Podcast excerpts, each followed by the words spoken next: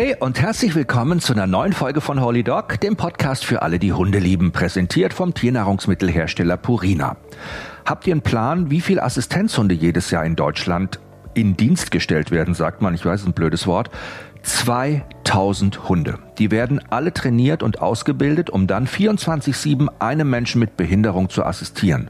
Das ist stressig für diese Hunde und viele Assistenzhunde werden deshalb auch leider nicht sehr alt und sterben viel zu früh an ja, Überlastung. Als ich Tatjana Kreitler vom Verein Vita Assistenzhunde vor einem Jahr zum ersten Mal getroffen habe, war mir sofort klar, dass ich die euch unbedingt bei Holy Dog vorstellen muss. Das ist eine zierliche Hundeflüsterin, die auf mich sofort so unheimlich sympathisch gewirkt hat und obwohl sie ein Star in dieser Assistenzhundszene ist, scheut sie jeden Rummel um ihre Person. Ist mega sympathisch. In dieser Folge erfahrt ihr, wie es die ehemalige Sozialpädagogin in den letzten 20 Jahren geschafft hat, aus ihrer kleinen Vision Assistenzhunde völlig anders auszubilden und zu trainieren, eine international anerkannte und mit Auszeichnungen überschüttete Organisation Vita Assistenzhunde e.V. geworden ist. Aber es gibt auch wieder viele praktische Tipps für euch und eure Fellnase, zum Beispiel, wie ihr schon bei einem fünf Wochen alten Welpen erkennt, ob der zu euch passt oder eher weniger. Und wie ihr mit euren Hunden entspannt durch die zweite Pubertät kommt. Oh ja, die zweite Pubertät, das ist ein Thema für sich. So, und jetzt wünsche ich euch ganz viel Spaß und jetzt fangen wir an.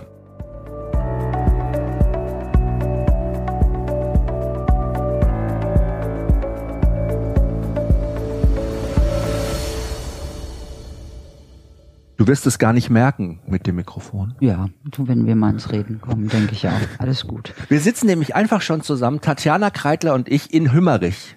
Das ist wo genau? Hümmerich ist zwischen Frankfurt und Köln. Ah, du Am bist Rande da. des Westerwalds. Und es ist wunderschön gelegen, mitten in der Natur. Und es ist nicht nur eine Oase für Hunde, sondern auch eine Oase für Menschen. Erzähl doch mal, wie ist denn, wie ist denn diese Geschichte von Assistenzhunden? Naja, das ist natürlich von, von, von Verein oder von Ausbilder zu Ausbilder ganz unterschiedlich.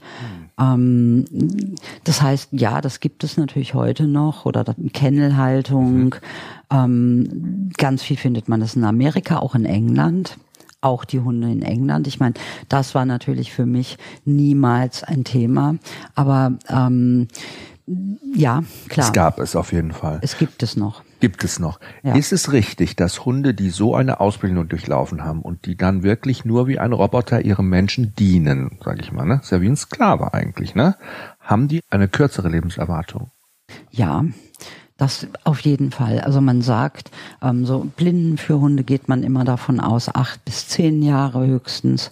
Ähm, und eigentlich die Ausbildung, wenn man viele Hunde auf einmal sozusagen ausbildet nach diesen Methoden, sie werden im Kennel gehalten und werden gestapelt und so weiter und so weiter, ähm, dann ist da die Dauer, die können ungefähr sechs Jahre vielleicht helfen und dann werden sie in Rente geschickt, sag ich jetzt mal. Das ist so traurig gemeint. eigentlich, ne? Weil wenn man sich überlegt, diese Hunde geben eigentlich ihr ganzes Leben für diese Menschen Richtig. und leben dadurch nicht lange, sie haben so eine verkürzte Lebensdauer aus reinem Egoismus der Menschen auch heraus, ne, zu sagen, also du interessierst mich ja erstmal zweitrangig hier, mein Kunde, der, der Mensch ist der Wichtigste da, du musst halt einfach nur funktionieren, ja. Das ist schon boah, schlimm eigentlich, wenn man sich das überlegt, weil du hast ja ein eigenes Konzept entwickelt, eine eigene Methode, diese Kreitler-Methode, ja. Und deshalb bin ich eben da so hingekommen. Wie unterscheidet die sich denn von dem, was wir gerade besprochen haben, diesem alten Konzept, dass man sagt, die Hunde sind wie Roboter, die müssen funktionieren? Naja, also meine Methode oder die Methode ist eigentlich, ähm, dass der Hund oder die Philosophie von Vita ist, nur wenn es dem Hund gut geht, kann er den Menschen helfen. Ob das ein Therapiehund ist oder ein Assistenzhund. Der Hund muss im Mittelpunkt stehen. Und nur wenn er fröhlich ist und absolut, wenn man ihn sieht, da wo er steht, mit seinen Stärken und Schwächen, nur dann kann er Positives bewirken. Und ansonsten ist es eine Ausbeutung der Hunde. Man macht sie kaputt. Man, sie ziehen sich in sich zurück, werden krank oder was auch immer. für mich, ganz ehrlich, Jochen, geht gar nicht. So, das ist, ja. Und es ist ja eine, eigentlich eine sehr moderne Ansicht und die bestimmt auch von vielen skeptisch betrachtet worden ist am Anfang. Keiner hat daran geglaubt und natürlich ist es hier ähm, bei Vita ganz oft so oder wir haben auch den Ruf, ähm, dass wir zu sehr auf den Hund das Augenmerk richten und dass der Mensch ja eigentlich nur eine zweitrangige Rolle spielt. Aber bei genauerem Hingucken, wenn man sich das überlegt, nochmal, unsere Hunde werden ja zum Teil auch mit den Teams zusammen, die werden 14. So. 13, 14 Jahre, ja, und die Teams kümmern sich damit drum, also wir helfen, ja, aber die dürfen zusammen leben und alt werden und das ist eine wechselseitige Beziehung und nur so kann das funktionieren. Und mit Training, ich meine, das ist natürlich auch eine Methode. Ja, ich habe es nicht so, natürlich konditioniere ich die Hunde auch, aber eigentlich möchte ich sie bei ihren Stärken, ich möchte, dass sie es verstehen. Ich bin gestern spazieren gegangen, mhm. Beispiel, ähm, mit einer Freundin. So. Und ich hatte einen Kleinen dabei, der ist jetzt zehn Monate. Der ist so. gerade bei dir in Ausbildung, ja? Ja, der ist bei mir noch, ja, aber der darf noch sein Leben genießen. Mhm. So, mhm. also Ausbildung mhm. mh, okay. noch nicht. So. Mhm. Ähm, und da war Wasser, schwarzer Labrador. Wasser. Er liebt Wasser. Er war zwar erst einmal schwimmen, aber er findet Wasser toll. Und dann stand ich da, hm, war ungefähr sieben Meter von ihm entfernt und habe ganz leise nur gesagt, mm -mm.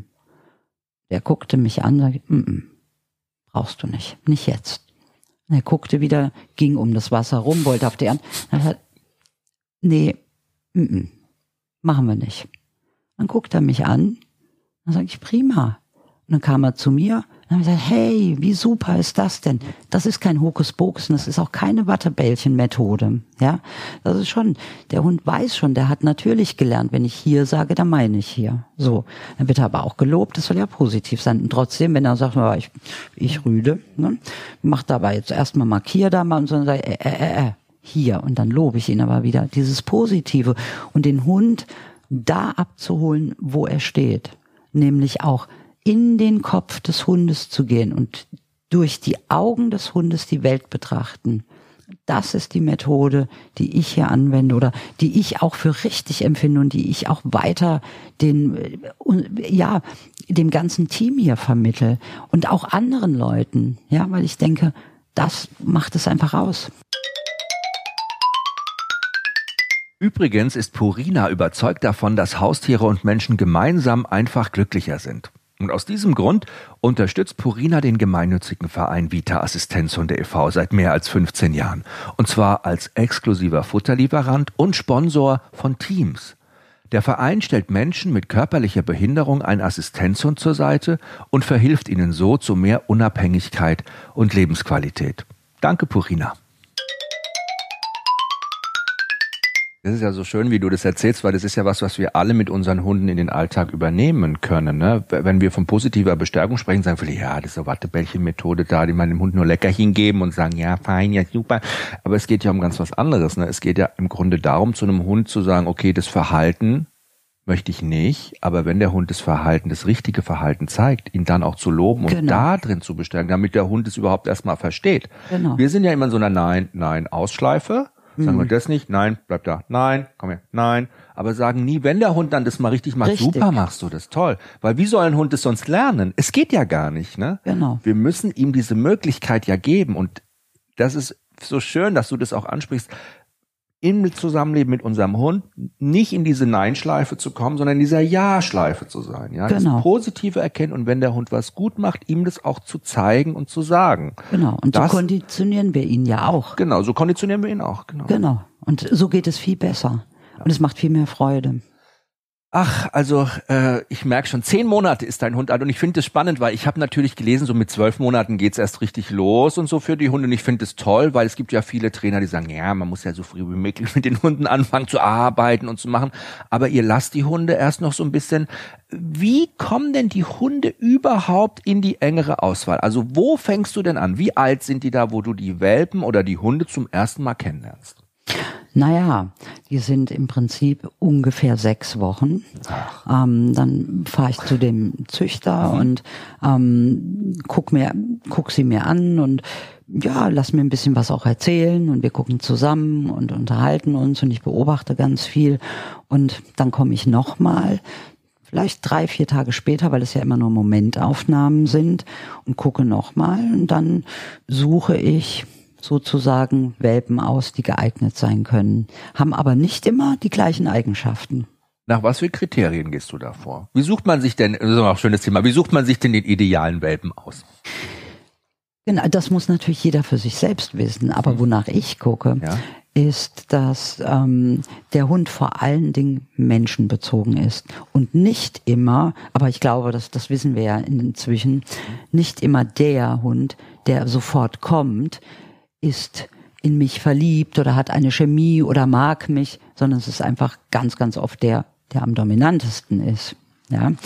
Und ähm, da sage ich schon gleich, mh, hm, nee, glaube nicht. Beobachte das zwar noch ein bisschen, aber ähm, wirklich so, so ein Mittelmaß zu finden, zu sagen, ja, der ist sicher, ähm, aber sensibel, er kommt, er, er hat wirklich gerne was mit Menschen zu tun, wenn man so einen kleinen Papi eben nimmt und beobachtet den ein bisschen und ist er mehr interessiert an der Außenwelt, an den Reizen außenrum.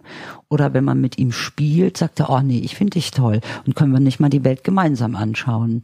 Und ähm, das sind die Welpen, ja, die gerne und freundlich eben kuscheln kommen und sich interessieren für den Menschen. Das sind auch die Welpen, wo ich sage, ja.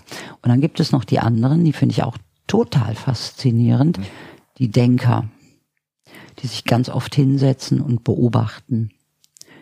Das Rudel, also die Welpen beobachten immer so einen Außenseiter und einfach gucken und sehr introvertiert sind. Mhm. Aber das sind Welpen, wenn man sich mit denen beschäftigt und sie, sie kommen auch, haben wirklich auch Interesse am Menschen, aber hinterfragen in Anführungsstrichen auch. Die finde ich auch total interessant und davon haben wir auch einige. Also an dem machst du schon mal so einen Tag, so einen geistigen. Da sagst, ah, der würde in Frage kommen, das wäre vielleicht ein toller mhm. Assistenzhund. Ah, das sind auch Eigenschaften, die kann er, die sind gut, wenn er die mitbringt für die genau. spätere Ausbildung genau. und die. Natürlich für uns das Apportieren ist wichtig, ne? dass die Spaß am Arbeiten mit dem Menschen haben. Mhm. Das ist für uns natürlich ganz, ganz Weil wichtig. Weil sie ja später auch viel lernen müssen und diese Bereitschaft mitbringen müssen. Ne? Genau, sie also, müssen Spaß dran ja, haben. Mein Labi-Mädchen, die Kalisi, die ist ja so eine wilde Nudel. Ja. Mhm. Und ja, die ist auch mega interessiert und die ist auch immer mega offen, aber die hat auch immer Hummeln im Arsch einfach, ja.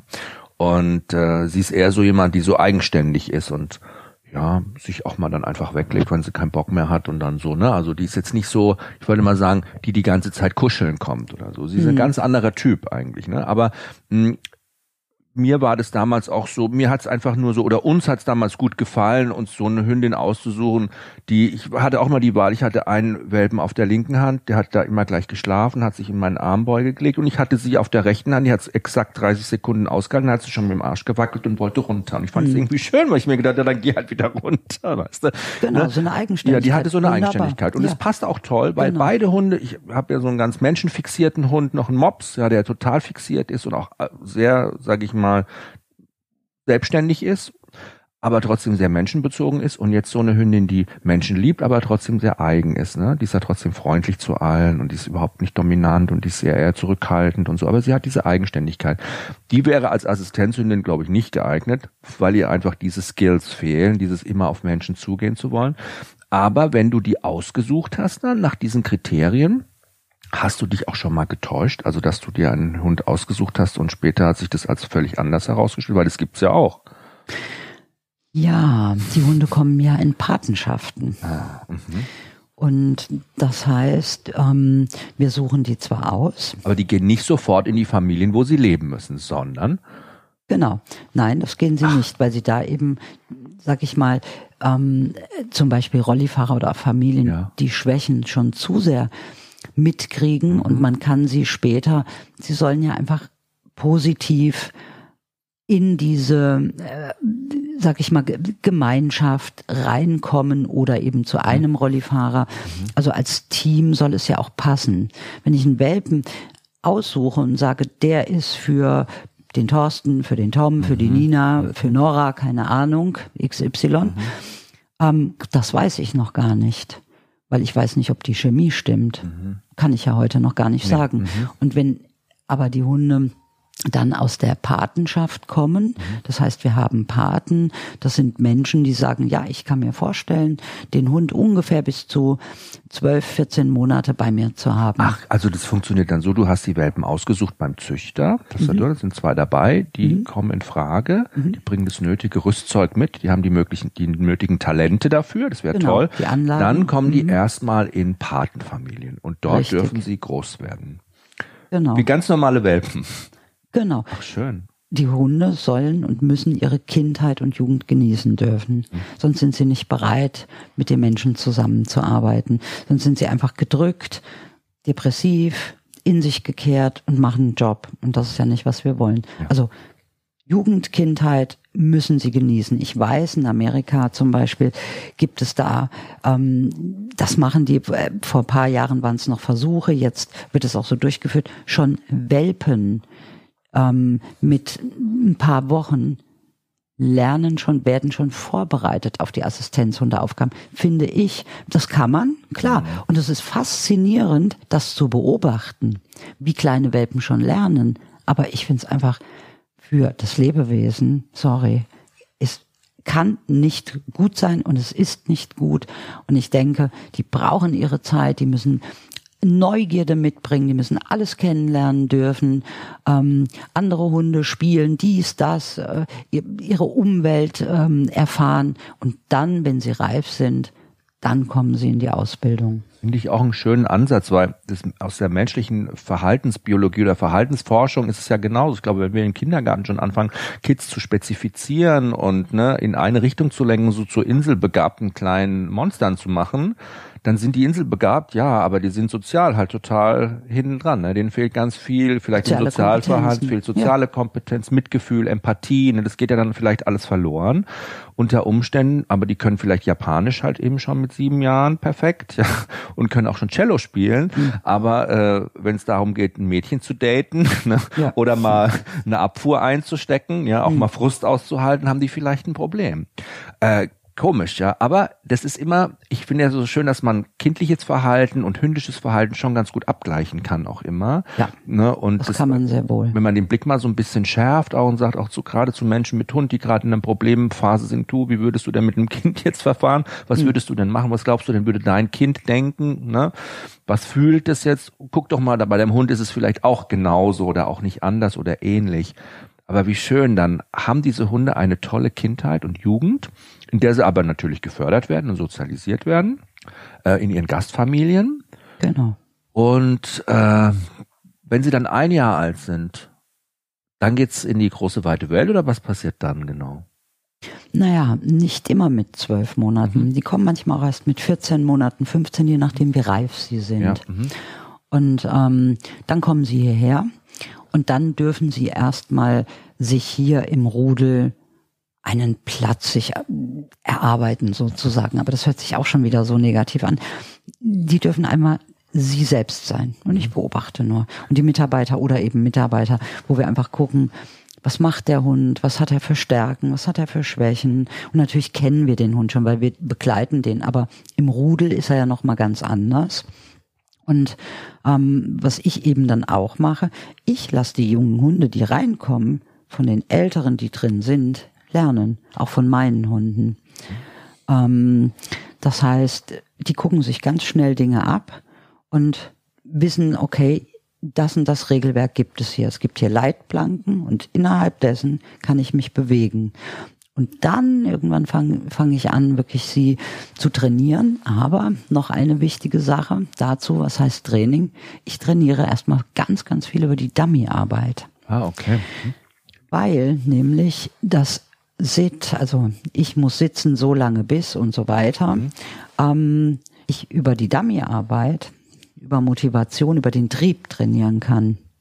Und auch das Herkommen, das Zuverlässige, das Warten, das Bleiben, die Steadiness, die Geduld, Toleranz und so weiter. Frustrationstoleranz. Frustrationstoleranz. Gut, ne? Wunderbar. Und dann geht es natürlich auch zum Teil in die Stadt. Und wenn ich zum Beispiel in Wiesbaden trainiere, habe ich immer Geschäfte, wo ich weiß, wenn ich da hinkomme, kriegen die Hunde was. Ja? Das heißt, ich bin am Markt und da finden ja ganz viele schon die Hunde, wie toll und wie super die hören und dies und das. Und ähm, ich bin aber dann wirklich bei den Hunden eins zu eins. So. Und ähm, das alles versuchen so positiv dem Hund auch zu vermitteln, okay, es gibt die Stadt und da gibt es Leckerlis, das ist jetzt vielleicht nicht prickelnd für dich und musst du ja auch nicht, was weiß ich, fünf Tage in der Woche machen, aber das gehört dazu und auch der Bahnhof oder was weiß ich, Flughafen, keine Ahnung, Busse und sonstiges. Ähm, sie machen das aber immer danach. Sofort fahre ich raus wieder ins Grüne und kriegen die ihr Dummy-Training. Und das, dieses positive Verknüpfen, dieses Trainieren, einfach versuchen, immer von dem Hund auszusehen, was würde der Hund jetzt tun oder was denkt der, was kann ich ihm jetzt Gutes tun, aber eben auch die andere Seite, was kann der Rollifahrer überhaupt leisten, wenn der Hund irgendwie wegläuft? Kann er wie wir als Fußgänger ihm hinterher? Nein, das kann Nein, er nicht. Aber er kann so. ihn rückrufen. Er kann ihn zurückrufen, er kann ihn locken, ähm, er kann irgendwas mit ihm machen, ähm, ein, ein irgendwas rufen, wenn ich die Dummy-Arbeit zum Beispiel gibt es bei uns eben Mark von Merken. Ja, das ist für die Hunde einfach so positiv besetzt. Und wenn der Hund mal weiter weg ist und dann sagt dann Mark, es muss natürlich dann was fliegen, ob das ein Dummy, eine Leine, sonst was ist. Und so werden die Hunde ausgebildet. Ja, mit Tür öffnen oder sonst irgendwas. Ich versuche alle Dinge, apportieren, Türen öffnen, drücken, ziehen. Das sind die Sachen, die sie hier, sag ich mal, ich lege die Grundlagen aber das Team muss sich das dann weiter erarbeiten. Aber nur, ich versuche nur bei meine Stimme zu gehen. Einfach der Hund und ich und ich und der Hund. Auch das Schwingen. Ja, ist auch eine ja. Konzentrationssache, ja. glaube ich. Ne? Ja. Aber was ich spannend finde, weil das kann man ja auch für den Alltag ganz Absolut. gut gebrauchen. Dummy-Training, gerade apportieren wahrscheinlich auch, ne? Genau. Dies, ne? Apportieren. Genau. Also wenn ich mit meinem Hund mal in einer stressigen Situation bin, mhm. in der Stadt, ja, genau. Dann ist das Dummy-Training zu Hause im Grünen in der Ruhe Belohnung. Das ist wie Ausgleich. Und er wird denken, oh geil, mein Dummy ist wieder da, super, die Welt ist in Ordnung. Das kenne ich, da weiß ich, was ich machen soll. Genau. Und so verknüpft er das positiv und auch nicht als Arbeit, sondern als Belohnung eigentlich, ne? Es ist ja schon, ja, es ist schon anstrengend für die Hunde, auch anstrengend am Rolli zu laufen. Das dürfen mhm. wir auch nicht vergessen. Es ist nicht selbstverständlich, an so einem ja starren Reifen zu laufen. Das muss man sich mal vorstellen.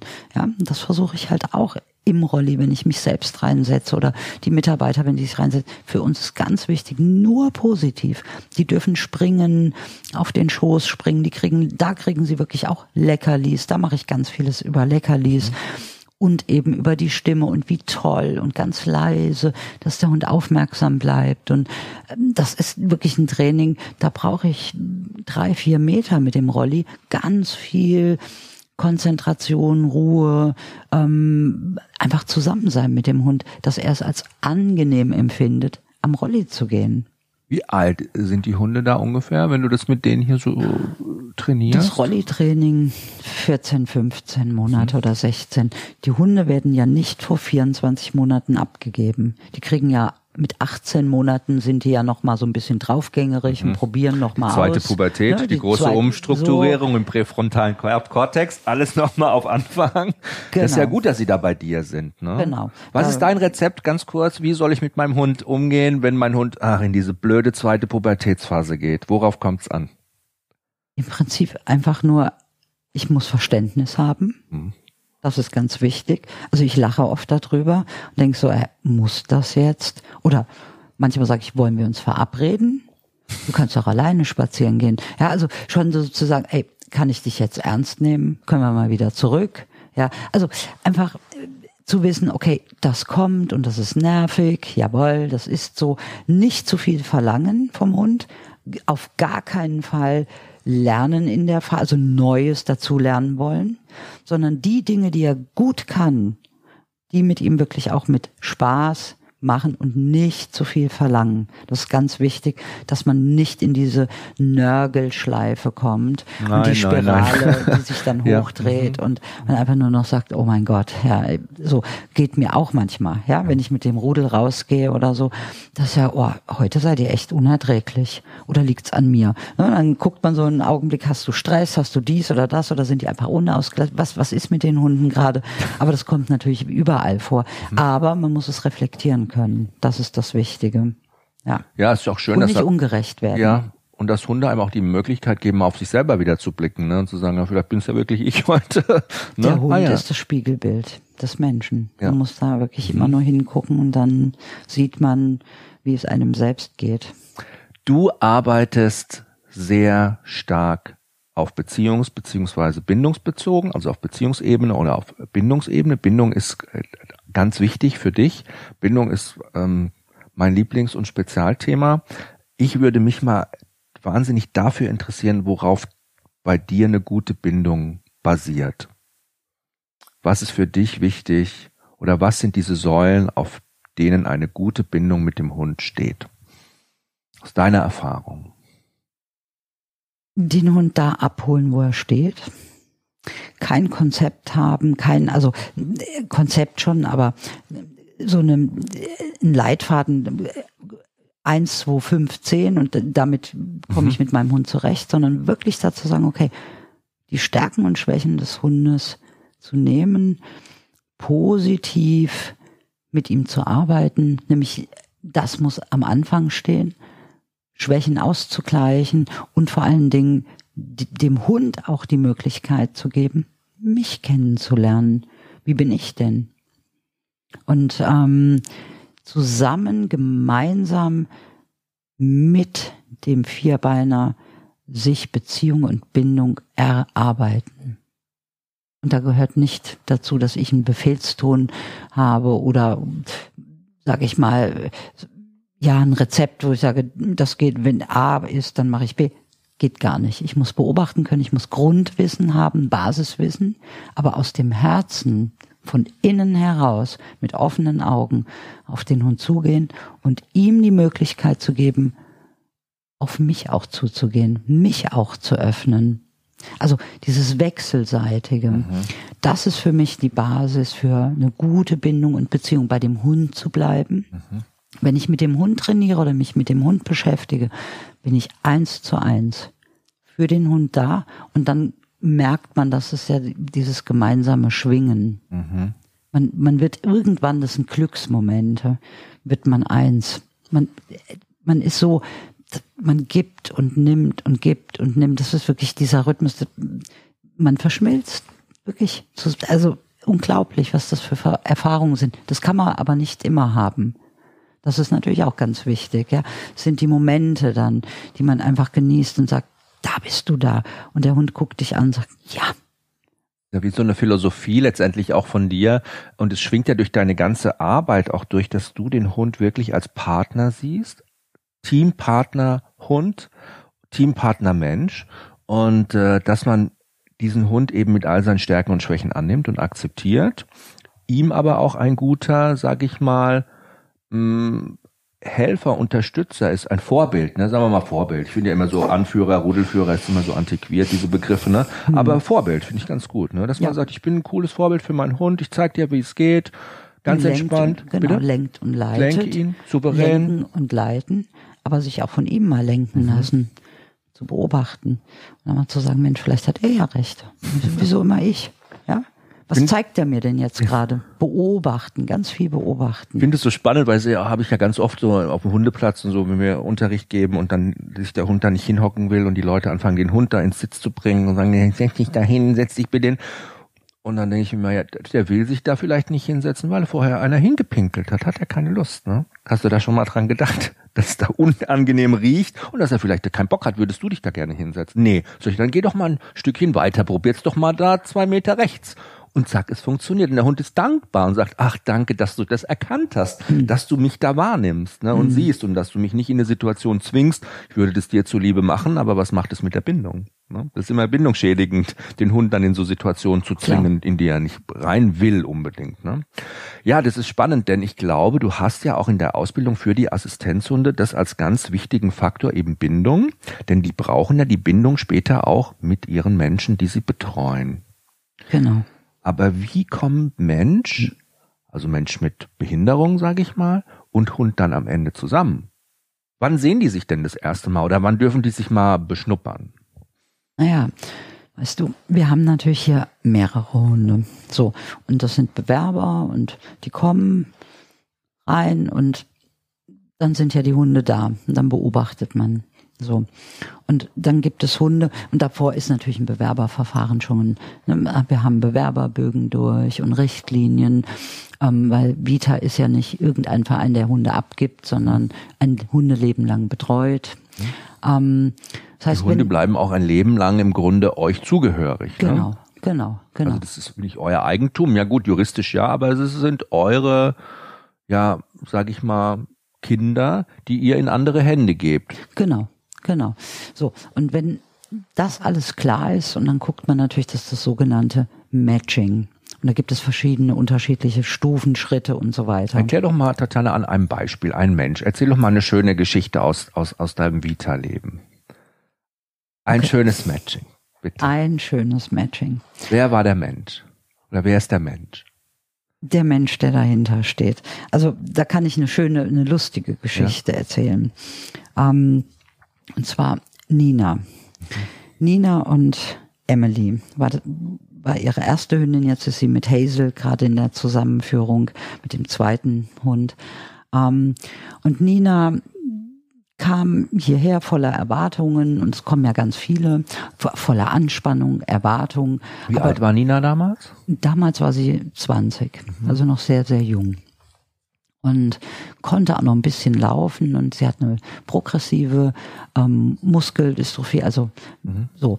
Und, ähm, und sie fand, wir hatten einen großen, also immer wieder, einen großen, wunderschönen Golden Retriever Showlinie. Also, aha.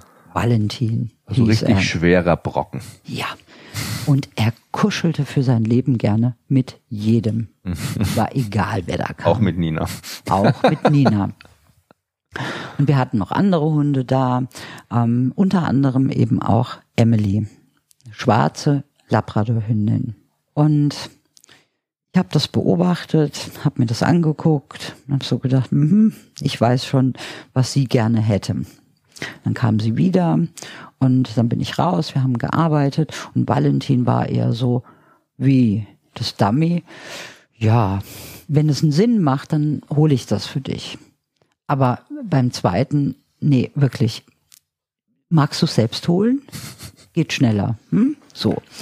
Und den hatte ich im Prinzip vorgesehen als ähm, sozusagen Hund für Demenzerkrankte. Mhm. Ähm, so, und da, da war er ja auch toll mit ne, Kuscheln und dies und das. Wunderbare Eigenschaften. Also quasi ein ganz anderes Anforderungsprofil. Absolut. Also weil Demenzkranke natürlich ihren Hund ja gar nicht im Alltag führen und lenken können, genau. sondern die einfach nur jemanden brauchen, der dann da ist und der sie so ein bisschen aus ihrem Kokon holt. Genau. Aber Assistenzhund muss natürlich was leisten. So. Nina hat jetzt gedacht, der wird's jetzt, der Valentin. Der hat ihr gefallen, ja? Genau. Mhm. Der hat ihr gefallen. So. Und dann bin ich mit ihr raus und dann haben wir mit, mit Valentin gearbeitet, mit Emily gearbeitet, äh, mit meiner Hündin. Das habe ich eben immer, um das zu neutralisieren wieder. Ne? Hunde, wo ich weiß, die kommen gar nicht in Frage, packe ich dann immer wieder dazwischen. Und ähm, irgendwann waren wir dann im Gespräch und sie sagte, hm, ich würde gerne Valentin, hm, habe ich gesagt, ja, habe ich mir gedacht, liebe Nina, aber das würde ich mir sehr überlegen, weil der Valentin findet Kuscheln toll, aber dir zu helfen würde er wahrscheinlich auch tun, aber du müsstest ihn 20 Mal bitten. So. Aber lass uns ein bisschen gucken noch. Wie hat sie da reagiert? War sie enttäuscht? Ja, er war total enttäuscht. Sie und die, dieser toll aussehende, riesengroße, wunderschöne Golden Retriever Rüde mit Namen Valentin. Diese Augen. So. Na, wir haben weiter gearbeitet, also ne, das Matching hat länger gedauert. Und ähm, es gab dann wirklich draußen einen Punkt, da habe ich auch noch ein Bild gemacht und ja, ähm, es gab einen Punkt, da hat Emily der Nina den Rolli, äh, den Dummy auf den Rolli gebracht. Sie ist also hochgesprungen, hat ihr ihn auf den Schoß gelegt und schlappte ihr das ganze Gesicht. Und das war der Punkt, wo Nina, wo die Augen angefangen haben zu leuchten und sie sich für die Hündin geöffnet hat, die ja schon längst im Prinzip, ich wusste das auch nicht, dass es Emily werden wird, aber Emily hat gezeigt, sie, die Chemie stimmt, sie ist sehr positiv und sie mag Nina, sie geht hin und, und dann hat es wirklich an dem Punkt, da fing es dann wirklich an, da sagte sie, Tatjana, ich glaube, ich bin verliebt so. Mhm. Also es war aber ein längerer Weg. Und das wurde ein ganz, ganz tolles Team. Ähm, die ist jetzt letztes Jahr gestorben, aber auch mit 14,5. Ähm, und das war ganz, ganz arg für, für Nina, aber wir haben uns da gemeinsam auch vorbereitet und so weiter. Und genau dasselbe hatte sie jetzt dann wieder, um das ein bisschen aufzufangen, jetzt auch mit Hazel, schwarze Labradorhündin, temperamentvoll, auch wieder temperamentvoll, aber ganz, ganz viel Will to Please. Mhm. Das heißt, die macht dies ganz sensibel. Emily war eher so, ich mache alles für dich, aber du musst auch wirklich mir das ernst meinen und ich ziehe mich auch gerne mal zurück. Das war ne, so ein bisschen introvertiert, aber die hat auch alles für Nina gemacht. Aber Hazel ist schon anders die ist eben sehr menschbezogen, braucht die Nähe, ähm, jede Minute, wenn es geht und ähm, tut alles tut alles für dich. Und das war eben das Erlebnis auch da wieder. Schönes, ja. schöne Geschichte, vor allen Dingen, weil es ja so ein bisschen eigentlich in die andere Richtung geht, weil hier natürlich immer im normalen Fall natürlich schon, das bestätigt es. Menschen sagen immer, ja, also der, wenn ich einen Hund sehe, wenn ich ins Tierheim gehe oder wenn ich zum Züchter gehe, ja, der Hund hat sich mich ausgesucht, ich habe das sofort gemerkt, der ist zu mir gekommen. Wir aber natürlich wissen, dass ganz oft unser Unterbewusstsein uns lenkt zu einem bestimmten Hund, so wie Nina wahrscheinlich in ihrer genau. Situation einen starken äh, Hund gesucht hat an ihrer Seite, der einen Rüden genau. natürlich, der diese Sicherheit ausstrahlt, der schön ist, das ist ja auch so ganz viel genau. Übertragung letztendlich auch sagt, das brauche ich vielleicht, das sehne ich mich danach, das ist es und eben gar nicht nach so einer, sage ich mal, eher schlanken, schmalen, eleganten Hündin, einem Mädchen geguckt hm. hat, ne, der besten Freundin eigentlich, die ja mindestens noch mehr, genauso viel, wenn nicht noch mehr wert ist als ein, ein, ein, ein Mann an ihrer Seite, sage ich mal. Ne? Genau. Was für eine schöne Erkenntnis. Ja. So haben wir, haben wir viele, manchmal hat es natürlich, sag ich mal, gab es auch, dass, dass ich. Hat es auch mal nicht geklappt? Also, dass du mal ein Matching gehabt hast oder eine Situation gehabt hast, wo ein Hund auch wieder zurück musste? Ja, das gab es auch. Selten. Ähm, aber das hat es schon auch gegeben, ähm, wo ich hier in der Zusammenführung mhm. den Hund gesehen habe und gesagt habe, die Ohren eines Goldens haben nichts am Boden zu suchen.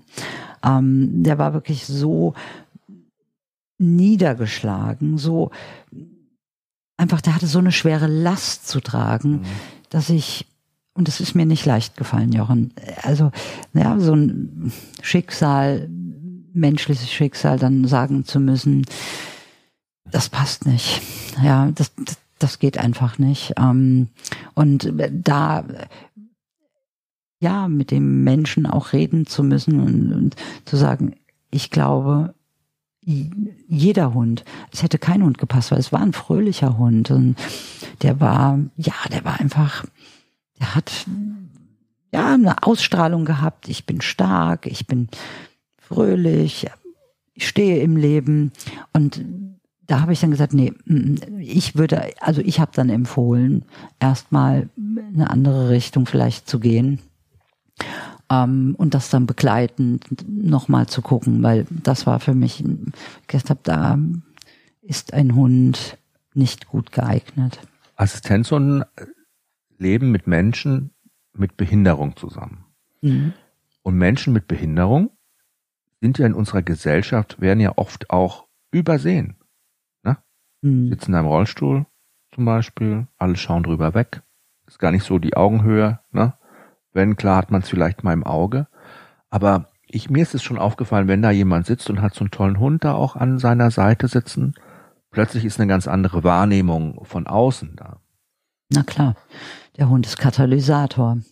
Das heißt, Brückenbauer. Heißt, sobald, das sagen immer wieder die Rollifahrer und das finde ich so schön. Mhm. Der Hund steht im Mittelpunkt, der wird gesehen und meine Behinderung und mein Rolli rücken in den Hintergrund. Das ist nicht mehr wichtig. Und die kommen durch und über den Hund ins Gespräch. Und genau da sind diese Hemmschwellen, die wir ja alle haben, werden durch so einen Hund natürlich abgebaut. Und man sagt, auch ist der süß, der Hund, und schon ist man im Gespräch. Wie alt ist er? Wie heißt er? Was macht er für dich? Ähm, und dann kommt aber wirklich auch so eine Komponente noch hinzu, ähm, dass die Rollifahrer zum Teil gefragt werden, wie kriegst du das hin mit deinem Hund? Mhm. Wie machst du das? Also im Alltag. Im Alltag. Ja, das heißt, Selbstbewusstsein mhm. wird auch noch gestärkt, weil sie so einen tollen Hund an der Seite haben, der so toll hört, sozusagen. Ja. Und ähm, ja, was das für die Rollifahrer alles bedeutet, ähm, das vermag man sich gar nicht auszudenken. Das ist wirklich Selbstbewusstsein, soziale Kompetenzen, da ist äh, kognitive Weiterentwicklung. Du kannst name it, alles, was an Entwicklung geht, kann der Hund, wenn man dem offen ist und wenn man ein Feeling für den Hund hat, kann er wirklich positiv beeinflussen. Wenn dieses Matching dann funktioniert hat, Jana mhm. hat ihren Hund bekommen, ihre Hündin bekommen. Mhm. Was kann so ein Hund eigentlich alles? Also wie muss ich mir das vorstellen? Zu was ist ein Hund tatsächlich fähig? Geht auch wieder über Bindung und Beziehung. Das heißt, jetzt bei Nina zum Beispiel, wenn wir bei dem Beispiel jetzt einfach bleiben, mhm. ähm, Nina wohnte damals noch in einer Wohnung mit Aufzug im mhm. zweiten Stock. Und ähm, was Emily da unter anderem an praktischer Hilfe getätigt hat, war, dass sie ähm, ihr die Wohnungstür aufgemacht hat, den Schlüssel geholt hat, die Wohnungstür aufgemacht hat. Nina ist rausgefahren. Sie hat die Wohnungstür zugemacht, sie, also zugezogen, die Emily. Dann ist sie zum Aufzug, hat den Aufzug geholt. Dann sind sie gemeinsam runtergefahren und spazieren gegangen oder weggefahren, wie auch immer. So, das war das eine. Das andere war, dass Emily in der Tat die Beine von Nina, wenn sie eben auf dem Sofa gesessen hat, dadurch, dass sie den Kopf unter die Beine geschoben hat, mit einem Schwung eben helfen konnte, mhm. die Beine aufs Sofa zu bringen. Das heißt für Nina ganz, ganz viel Unabhängigkeit, weil sie ja immer auf Hilfe angewiesen ist. Hatte wahrscheinlich immer einen Pfleger oder jemanden oder jemand, eine Pflegekraft oder genau, Assistent, genau. genau. Mhm. Ja. Und da konnte sie sich in diesen Toll. Dingen, konnte sie sich einfach wieder selbstständig mit der Hündin ähm, bewegen und leben. Es gab große Teile. Und ähm, vieles ist natürlich aber auch die Therapie, ist ja klar. Ja, das ist ein ganz, ganz wesentlicher Punkt. Aber dass Hunde eben, ob das Türen öffnen, Aufzug holen, Schubladen aufziehen, Kühlschrank aufmachen, Waschmaschinen ausräumen, das können sie alles. Ist auch nicht schwer. Aber ich finde es ähm, trotzdem abgefahren, wenn man sich das überlegt, was für viele äh, Schritte dafür auch nötig sind, dem Hund sowas beizubringen und zu zeigen. Aber du sagst ja, Bindungsbeziehungsebene, es erfolgt alles sehr spielerisch und sehr liebevoll. Genau. Die Hunde haben da Bock drauf, denen macht genau, das Spaß. Ne? Genau. Die Kinder zum Beispiel, ähm, wenn die Hunde ziehen, nur alleine ziehen, positiv. Die fangen an, Reißverschlüsse von Hoodies aufzuziehen und zuzuziehen die, die, also, wo ich so sage, okay, super, ja, und dann auszuziehen, Stück für Stück. Oder es gibt Hunde, also Kinder, die das mit den Hunden dann üben, T-Shirts über den Kopf, steigen auf den Rolli, gehen über den Kopf, ziehen T-Shirts aus. Ja, wow, wie cool ist das denn? Ja. Und das deshalb, weil eben Christian sagte, das ist das Team, Christian und Keck, sagte, Ich möchte mich alleine im Bad fertig machen.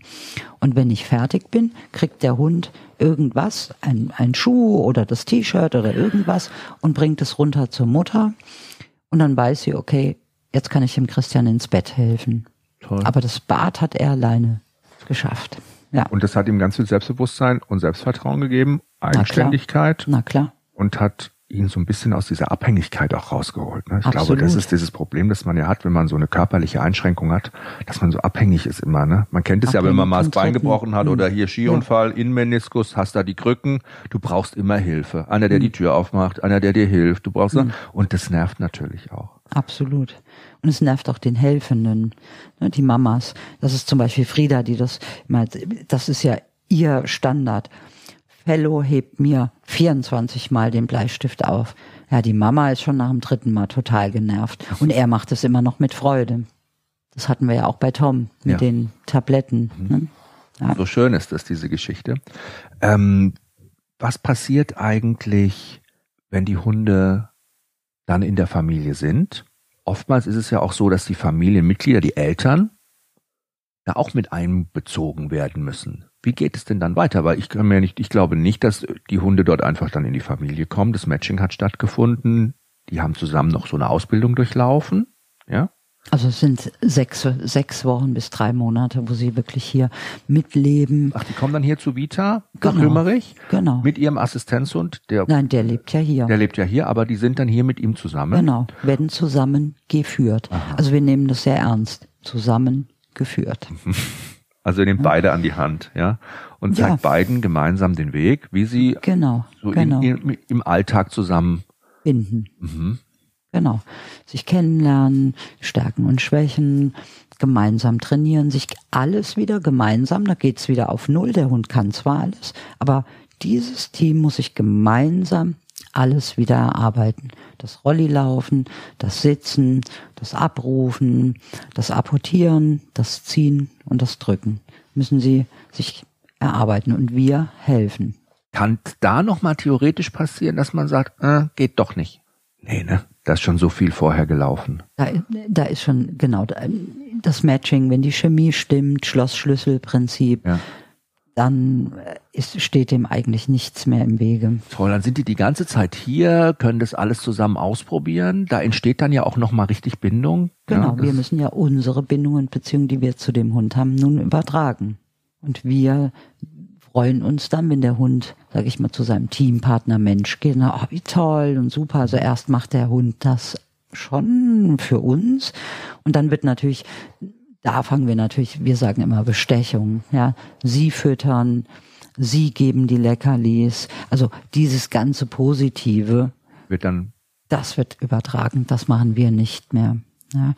Ähm, oder kuscheln.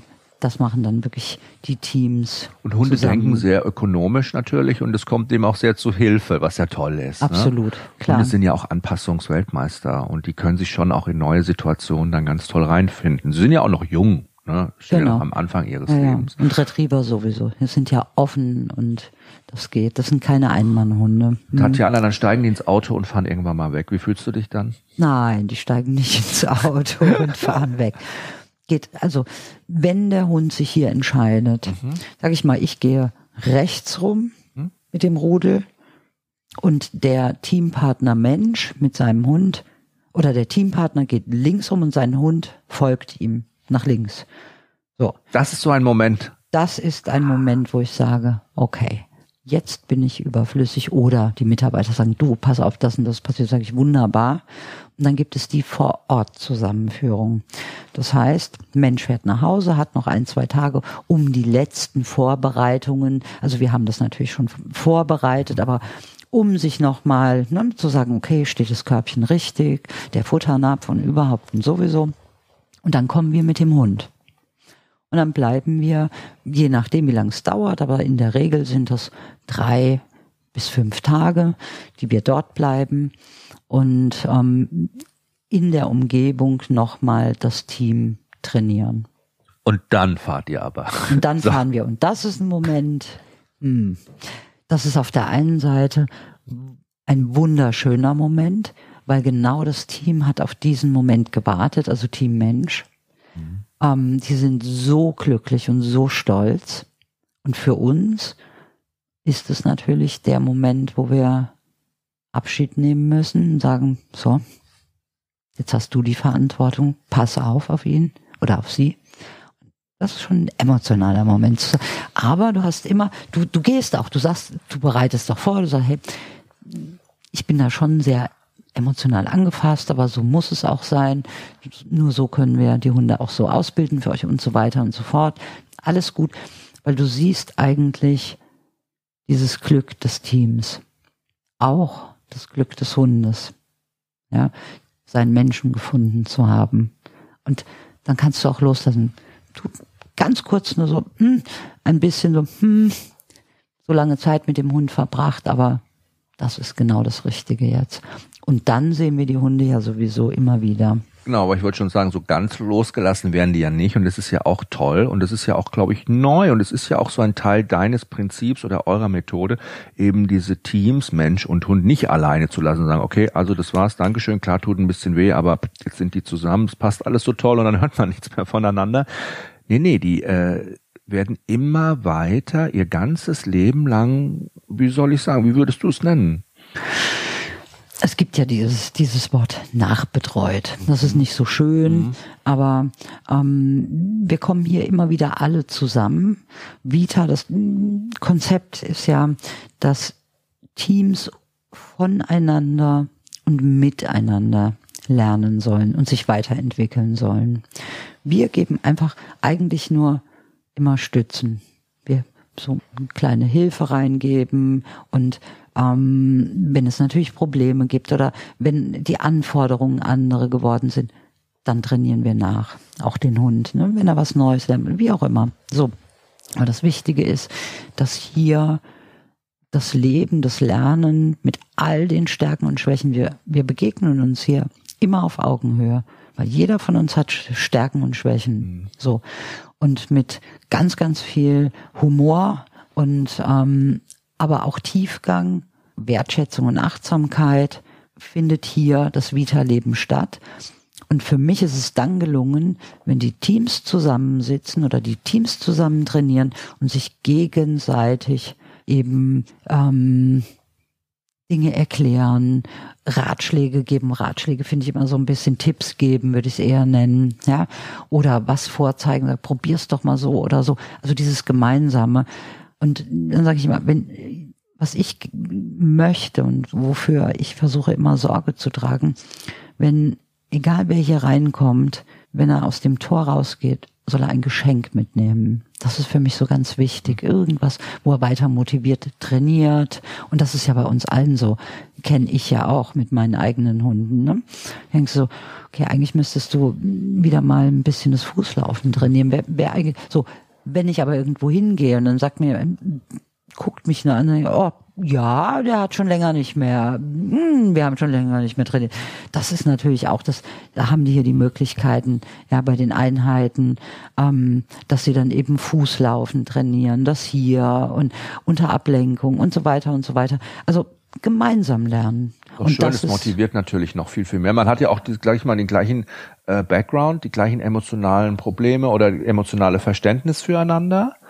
Und ähm, ich kann mir gut vorstellen, dass es deshalb auch so wichtig ist, dass die Teams immer wieder hierher kommen, weil natürlich sowohl der Mensch mit seiner Behinderung als auch der Hund ja auch älter wird und sich verändern, oder? Genau. Und ja auch in unterschiedliche Lebensphasen. Habt ihr schon mal zum Beispiel, gibt es so eine Geschichte von jemandem, der als Kind hier oder Jugendlicher hier gelandet ist und als Erwachsener immer noch unter eurem Dach, sage ich mal, ähm, bei Vita präsent ist? Naja, klar, gibt es jetzt ganz viele natürlich. Wir haben zum Beispiel jetzt Frieda, ne, die Frieda kam mit, ich glaube, sie war sieben oder so, die ist jetzt 20, wird sie. Schon ausgezogen ja. eigentlich, Frieda? Nee, nee, noch nicht. Nee, das braucht noch. Aber die kommt jetzt vier Wochen zum Praktikum hierher. Ach toll. Aber mhm. Praktikum mit wirklich auch Plan, was sie machen. Ne? So, also genau. Und ähm, da gibt es einige, die eine Kim, die mit mit damals mit 14, die ist jetzt fast 30 und ähm, das sind sind einfach ganz ganz viele ja, schöne und positive Erfahrungen und Momente, wenn die Kinder, wenn man die Entwicklung der Kinder mitbekommt, dass sie in die Grundschule kommen und dann machen sie ihr Abitur. So, und Was sagen die dir? Studieren. Was hat der Assistent denn genau gemacht oder für sie gebracht oder wie noch besonders unterstützt? Naja, es ist schon immer so, dass, dass die Kinder oder auch Jugendliche oder Jakob, der sagt, Tatjana, ohne Watson hätte ich das alles nicht geschafft. Ich wäre niemals selbstständig geworden. Ich wäre nie rausgegangen und hätte irgendwas unternommen. Ich wäre nicht alleine geblieben. Ähm, und die Welt hat sich für mich total mit, mit diesem Hund verändert. Ich habe so viel Selbstbewusstsein bekommen. Ich von der Kommunikation oder von der Empathie, ich habe mich so weiterentwickelt. Ich sehe ganz andere Dinge. Ich sehe die Welt mit ganz anderen Augen. Und hier gibt es zwar Probleme, aber Probleme sind da, um gelöst zu werden, um Wege gemeinsam zu finden. Und das habe ich hier alles mitgenommen. Und ohne Watson hätte ich das nie geschafft. Ohne Watson würde ich jetzt heute nicht studieren. Das höre ich ganz, ganz oft. Wunderschön, wenn man sowas hört, ne, weil es ist ja für dich auch die schönste Bestätigung, die schönste Absolut. Belohnung, die man überhaupt Absolut. bekommen kann. Und das ist ja auch auf jede Mensch-Hund-Beziehung übertragbar. Hunde geben uns ja allen die Möglichkeit, uns weiterzuentwickeln. Genau, wir müssen nur hingucken und müssen mal eine, eine Zeit anhalten und darüber nachdenken, was gibt mir eigentlich der Hund. Ja. Ein Vita-Leben, ein Hund, 14 Jahre, ne? ist abgefahren. Ne? Kann der Hund das bis ins hohe Alter leisten, eigentlich, diese Assistenzarbeit? Geht das? Ähm, nein. Der darf auch mal in Rente gehen. Der ist dann nicht in Rente, sondern es ist einfach, es ist eine Entwicklung und immer wieder steht man, meistens dann mit zwölf stehen die Teams da und sagen, fast gleich der Satz, der Hund war so lange für mich da und jetzt kann, kann und darf ich für ihn da sein. Oh, schön. So. Mehr nicht, oder? Wunderbar. Ja. Das heißt, die Hunde leben dann weiter in der Familie? Absolut, ja. Als Familienmitglied? Ja, genau. Haben keine Verantwortung mehr? Die wollen sie immer noch haben, aber weil können sie nicht mehr so, aber sie werden, ja, also auch wenn sie nicht mehr so gut laufen können, es werden Rampen gebaut oder über die eigene Rampe am Auto werden die Hunde hochgefahren ins Auto rein und so weiter und so fort. Kreativität, Fantasie. Also es ist so schön, das zu sehen, was die Teams mit ihren Partnern oder Eltern ähm, wirklich oder Assistenten dann möglich machen, dass der Hund ja einen ganz, ganz schönen, ja, eine ganz schöne Zeit einfach noch hat. Ja. Schaffen das die Menschen, die, wenn ich mir vorstelle, als Kind schon ihren Assistenzhund bekommen haben und dann als junge Erwachsene ihren Hund auch gehen lassen müssen, ist es für die nicht ein wirklich einschneidender Moment.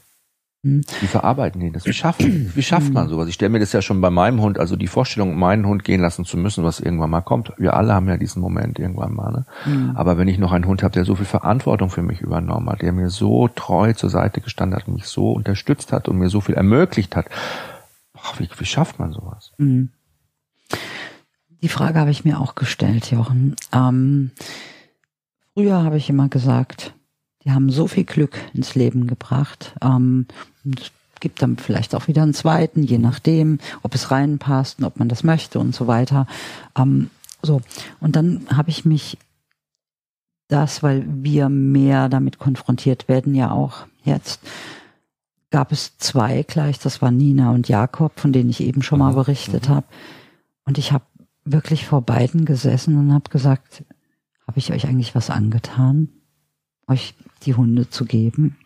Weil sie so aufgelöst waren und so. Sie waren, natürlich ist das ein Prozess. Das ist ja, das ist das Leben gewesen. Auch von Nina, obwohl sie verheiratet ist mittlerweile. Ja, ist es aber, sie sagt, Emily ist mein Antrieb, mein Motor, meine Motivation, morgens aufzustehen, das Leben, die Momente zu genießen in der Natur der Jakob, nur durch Watson bin ich rausgegangen. So. Und dann habe ich wirklich gefragt, weil sie so sehr im Prinzip getrauert haben, was ja auch gut ist. Ähm, und sie haben mir beide das Gleiche, also Ähnliches geantwortet und haben gesagt, nein, das ist im Herzen und er oder sie lebt weiter. Und diese Veränderung habe ich dem Hund zu verdanken. Und das bleibt.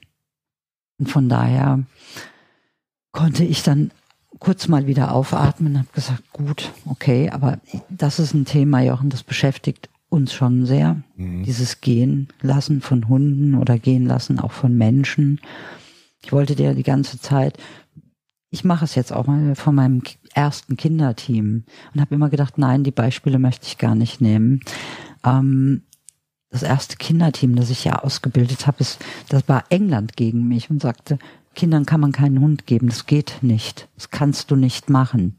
Sonst hast du die Assistenzhunde nur, um das ganz kurz, dass wir alle das so ein bisschen verstehen, Erwachsenen gegeben. Genau, also das war nur einmal, waren. nur der Tom. Und ja. dann habe ich gesagt, ich muss, ich bin Einmal, du hast Kinder brauchen, ja, Kinder, okay. Und warum genau. ist es so, sage ich mal, intern oder sage ich mal so unterschiedlich beurteilt worden? Weil man die emotionale Reife von Kindern unterschätzt hat oder weil man gesagt hat, haben die nicht oder packen haben sie die? ja nicht. Sie haben ja, ja eine Entwicklung. Mhm. So. Und da musst du natürlich immer abwägen. Und ja, es hieß immer, ein Kind kann keinen Hund führen. Der Hund nimmt das Kind nicht ernst und so weiter und so weiter. Ja, man muss da schon ein bisschen aufpassen, aber das hatten wir ja eben noch mal gestreift. Mhm. Eltern übernehmen natürlich Verantwortung, aber lenken und leiten das Team nur und passen es an die Entwicklung des Kindes an, das dann immer mehr und mehr Verantwortung übernimmt für den Hund. Dafür sind sie ja auch hier wieder, dass wir gucken, wir sagen, okay, jetzt kann ähm, der Paul viel mehr Verantwortung übernehmen, darf schon mit Buena rausgehen und so weiter und so fort.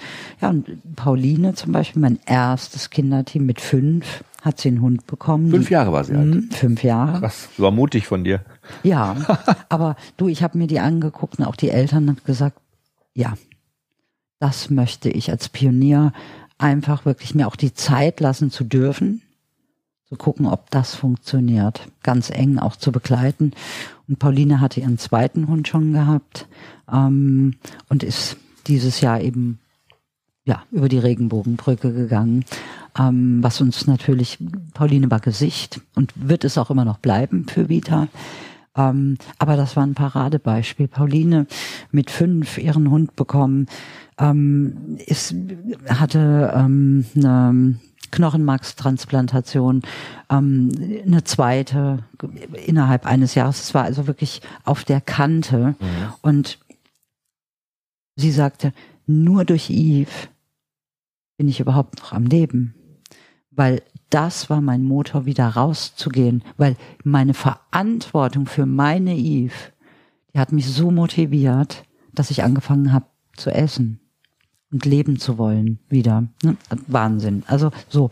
Aber ähm, wie reif auch diese diese diese Erfahrungen sind, wie reif so ein junger Mensch auch schon ist, wahrscheinlich bedingt auch durch diese Erfahrungen der Krankheit, die er macht. Absolut. Muss. Sie hat ja mit acht diesen Satz geprägt, der bei uns ganz oft zu lesen ist. Eve ist meine Medizin auf vier Pfoten, die niemals zu Ende geht. So. Philosophisch. Krass. So. Wahnsinn. Ja. Und dann hatte sie jetzt ihre zweite Hündin ganz anders. Eve hat, Eve und Pauline waren ein Team, die waren verschmolzen. So. Und da musste sie neu arbeiten mit Candice, mit einem ganz anderen Hund. Und die hat ihr aber auch wieder die Motivation gegeben, da eben weiterzumachen und zu sagen, ja, und der Herausforderung stelle ich mich nochmal. Und Pauline, genannt irgendwann mal die kleine zweite Tatjana. Ja, die hat sich halt ganz, ganz viel ähm, Imitation, die hat sich ganz viel abgeguckt, aber eben authentisch. Gut. Ja, es war nicht aufgesetzt, sondern das kam aus ihr heraus und ich habe immer, ich habe mir das angeguckt und habe gesagt, einerseits finde ich es toll und andererseits sage ich, Pauline macht das nicht, nur einfach, weil du meinst, das ist gut. Es muss schon von, na, ja, das ist aber. Und wenn ich sie dann beobachtet habe, habe ich gedacht, ja.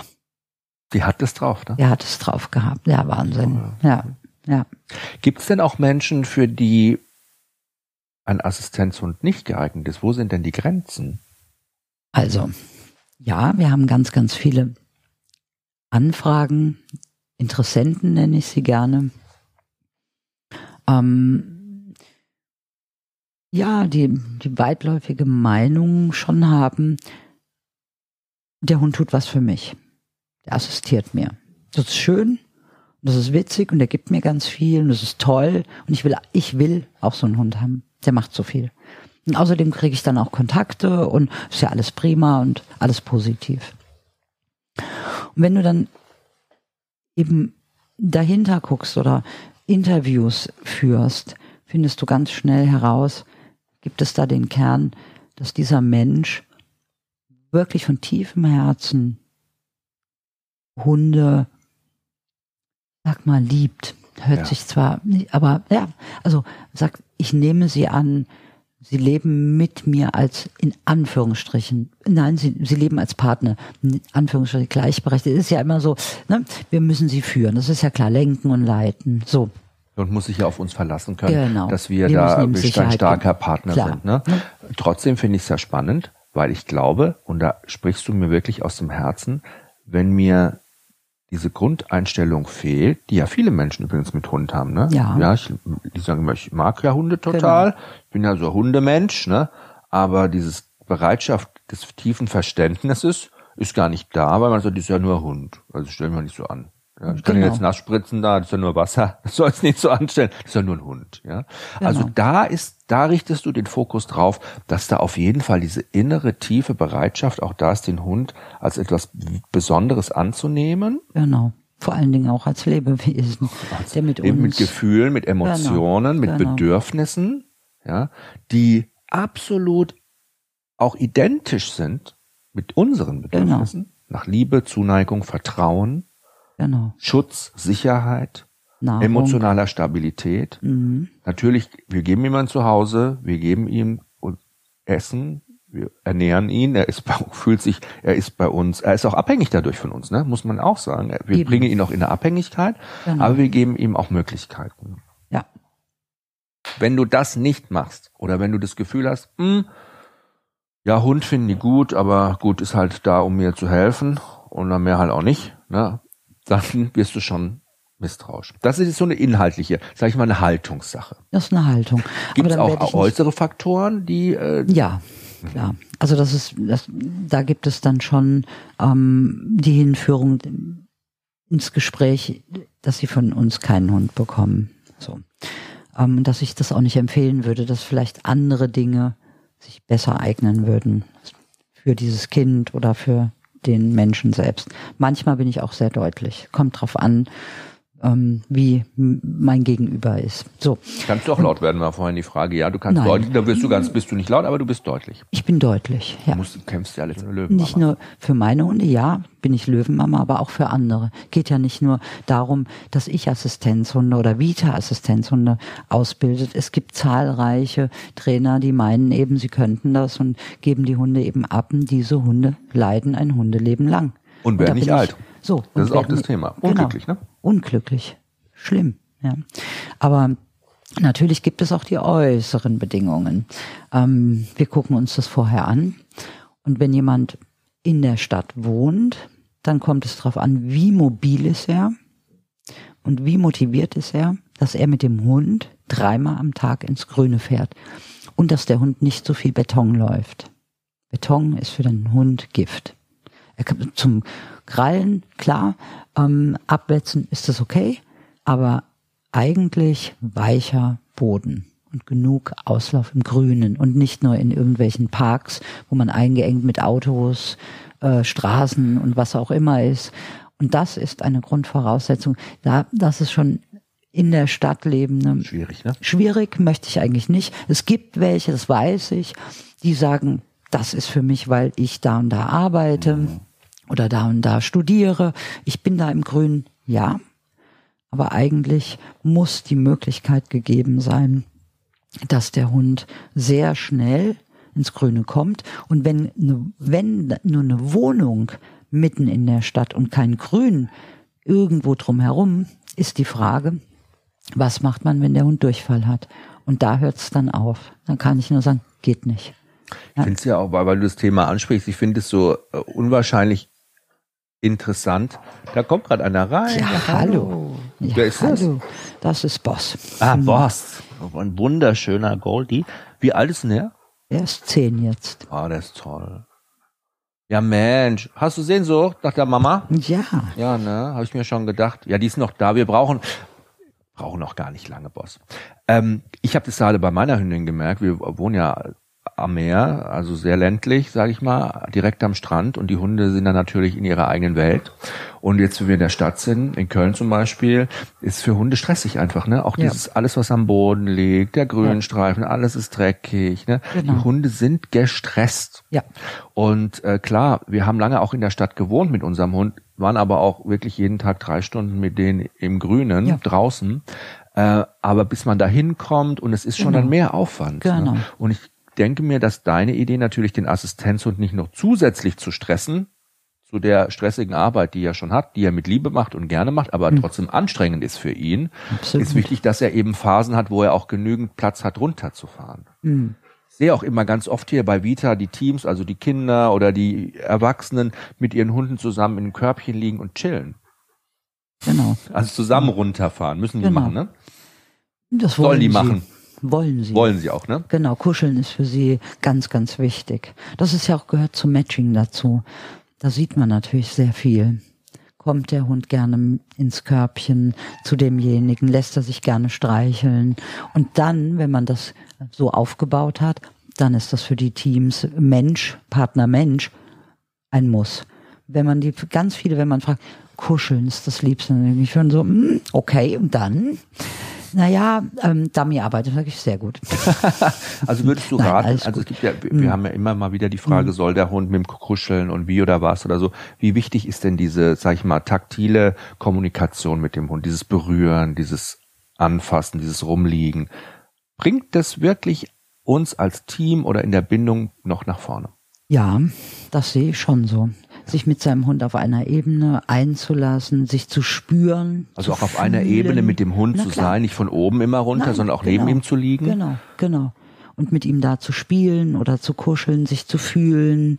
Wie, fühl, wie fühlst du dich an? Wie fühl, also ich finde das ganz wichtig, das gehört dazu. Mhm. Ja, klar. Und ob man das auf der Couch macht oder am Boden im Körbchen macht oder im Bett, das kann ja jeder für sich selber für sich entscheiden. entscheiden. Genau. Wichtig genau. ist, dass man es macht. Wichtig ist, dass man es macht. Natürlich, wenn es im Bett und ja, unsere Hunde gehen auch ins Bett zu den Teams, weil genau auf diesen Ebenen, auf dem Sofa oder auch im Bett oft nur dann können sie wirklich eins zu eins ihre Hunde ja auch spüren. Und dennoch ist es immer so, dass wir von Anfang an sagen, okay, Sie dürfen aufs Sofa zum Beispiel, also hier jetzt nur mit einem Team, Sie dürfen da drauf, aber nur, wenn wir es erlauben wenn wir sagen, hopp, das ist in Ordnung und dann auch wieder sagen können, runter und der Hund geht auch wieder runter. Aber nicht brüllen oder sonst was, sondern einfach, jetzt ist gut. Ja, also das ist eben so wichtig, dass der Hund da nicht überall, ich sag mal, mh, mm, im Bett liegt, auf dem Sofa und der nächste kommt und hat überhaupt keinen Platz. Also so ist es nicht. Es muss schon sehr. Ist ja für den Hund auch äh, ist ja für den Hund auch schwierig, wenn der gar keine Grenze an ja, sich kennt und dann so ziellos auch mhm. irgendwo ist. Ne? Er liegt mal da, liegt mal dort, ja. da liegt er mal da, liegt er mal da. Also das ist ja für ihn auch so alles so ein bisschen offen und irgendwie genau. So und dann glaub, nimmt er sich der Hund natürlich auch. Die sind ja manchmal auch, wenn man das so sagen darf, korrupt. Ja klar. Ja, so okay. Ja, ähm, ich leg mich jetzt hier drauf und wenn du kommen willst, mh, hm, mal gucken, ob ich dir Platz mache. Das müssen sie dann schon. Ne? Also Leitplanken sind schon wichtig. Ja. Ein Vita-Assistenzhund kostet in der Ausbildung 25.000 Euro. Die das Ausbildung. ist hm. krass, ne, wenn man sich das überlegt. Wer kann sich das eigentlich leisten? Hm. Also die wenigsten können sich das ja, natürlich ne? leisten. Die Ausbildung kommt ja noch die Zusammenführung, die Nachbetreuung, die, Kosten Jahre des Hundes ja. und so weiter und so fort. Also ein Hund insgesamt, Jochen, da sind wir schon mal bei roundabout 120.000 mit 14 Jahren. Aber wie toll wäre das, so. wenn das die Krankenkassen übernehmen würden, wenn die sagen würden, ja, das ist ja eine wahnsinnige Erleichterung für ihn. Ja. Machen sie aber nicht. Wir müssen die Gesetze ändern, ich merke das schon. Genau. Ja, man muss aber sehr vorsichtig sein. Mhm. Bei Krankenkassen geben dir natürlich dann auch einen Betrag vor. Das und das darf ein ausgebildeter mhm Hund für einen Menschen mit Behinderung kosten. Und dann fängt die Konkurrenz wieder an. Dumping mit den Hunden, mhm. das sehen wir ja oder haben wir in den früheren Jahren ganz arg hier in Deutschland gesehen, die Blinden für Hunde, wie, wie, wie fürchterlich oder gar nicht ausgebildet sie waren. Ja, ähm, und ja, einfach schnell von der Qualität her ganz gering. Also äh, nur so geht es nicht. Vita ist schon auch so eine Qualitätssicherung irgendwo. Ne? Also ihr habt auch eure Standards und die haltet ihr auch ein und müsst euch deshalb genau, natürlich wir sind auch ja durch, auch zertifiziert. genau, durch Spenden hauptsächlich finanzieren. Wir finanzieren uns nur durch Spenden durch und Spon Sponsoren, genau. genau. Jetzt auch gerade in Corona auch eine schwierige Zeit, kann ich mir vorstellen. Viele Sachen brechen ja auch in unser aller Alltag weg.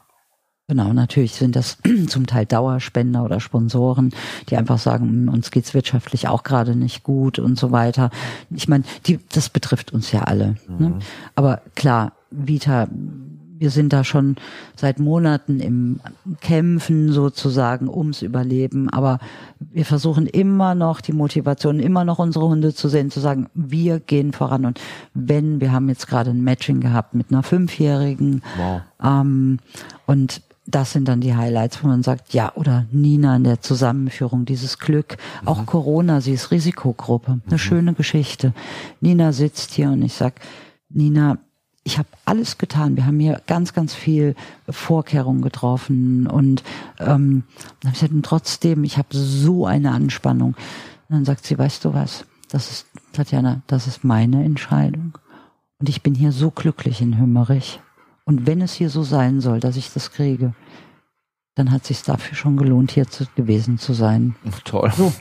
Ja. Ja. So. Und das ist die Motivation jeden Tag für uns, ähm, weiterzumachen und zu sagen, dafür, dafür, diese 20 Jahre nicht aufzugeben, dafür weiter zu kämpfen. Ja. Ein ganz klares Ja. Also ich Gerne. glaube, dass ganz viele Menschen weiterhin noch Vita unterstützen, damit du mit deinem Team hier so tolle Arbeit leisten kannst. Du hast als Pionierin begonnen. Du bist mittlerweile eine Benchmark, ne? man kennt dich. Du bist äh, eine Institution, ein Leuchtturm. so ist es wirklich so, ne? Ist echt cool.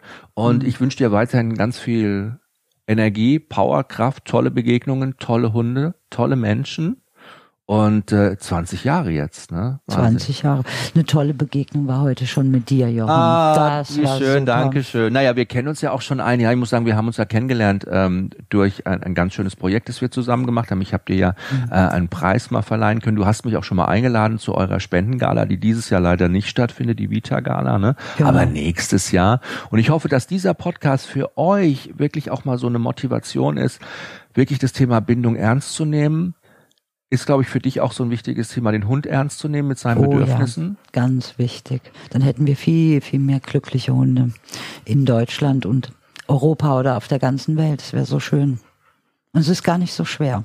Den Hund ernst zu nehmen. Genau. Ja. Man muss sich nur ein bisschen Zeit nehmen und einfach mal drüber nachdenken und in den Kopf des Hundes sich denken. Was hast du denn in deinem Leben bis jetzt am meisten von deinen Hunden gelernt? Demut. Die Hunde haben mir so viel gezeigt. Sie haben mich so viel gelehrt. Dinge, wo ich gesagt habe, das ist gar nicht möglich. Ähm, du einfach, dass sie, dass sie, dass sie doch denken können, dass sie mitfühlen, dass wenn du sie so behandelst, wenn du eine Beziehung zu deinem Hund hast, der tut alles für dich, alles und das gerne und du wirst alles für ihn tun. Du stehst wirklich da, Gänsehaut, Feelings. Es, es sind Dinge, ja, Kleinigkeiten oder die zu Großigkeiten werden, Glatteis am Berg, ja. Ich stehe da und gucke nach unten, denk so, hm, entweder auf den Hintern setzen und runterrutschen. Wie kommst du hier runter? Du hast gar keine Chance. So. Und dann guckt mein Hund mich an, fährt die Krallen ins Eis und wir gehen immer umeinander herum. Und so bin ich sicher dieses Stück, ohne einmal zu fallen, runtergekommen. Man muss den Hund beobachten und das, was er uns gibt, und das sind keine Geschichten, das sind Gegebenheiten, das sind Wahrheiten. Wenn man den Hund anguckt, der bietet uns so viel und tut alles für uns.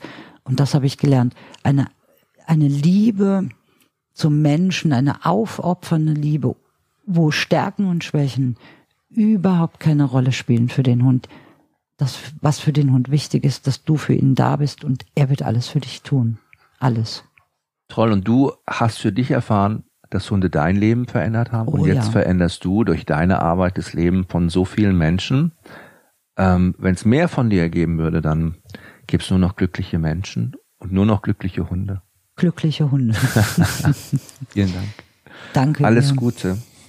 Und ich habe noch eine persönliche Bitte für euch zum Schluss. Vielen Kindern und Erwachsenen hat Vita mit ihren Assistenzhunden das Leben bereichert. Durch Corona allerdings mussten jetzt viele öffentliche Auftritte des Vereins abgesagt werden.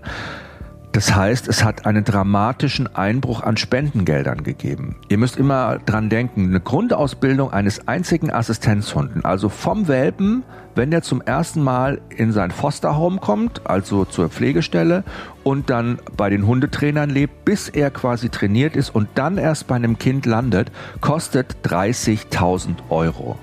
Und damit die vielen Kinder, die dringend jetzt schon auf ihren persönlichen Helfer auf vier Pfoten warten, nicht enttäuscht werden, bitte ich euch, einfach Vita mit einer kleinen Spende zu unterstützen. Alle Infos gibt's auf www.vita-assistenzhunde.de. Dankeschön.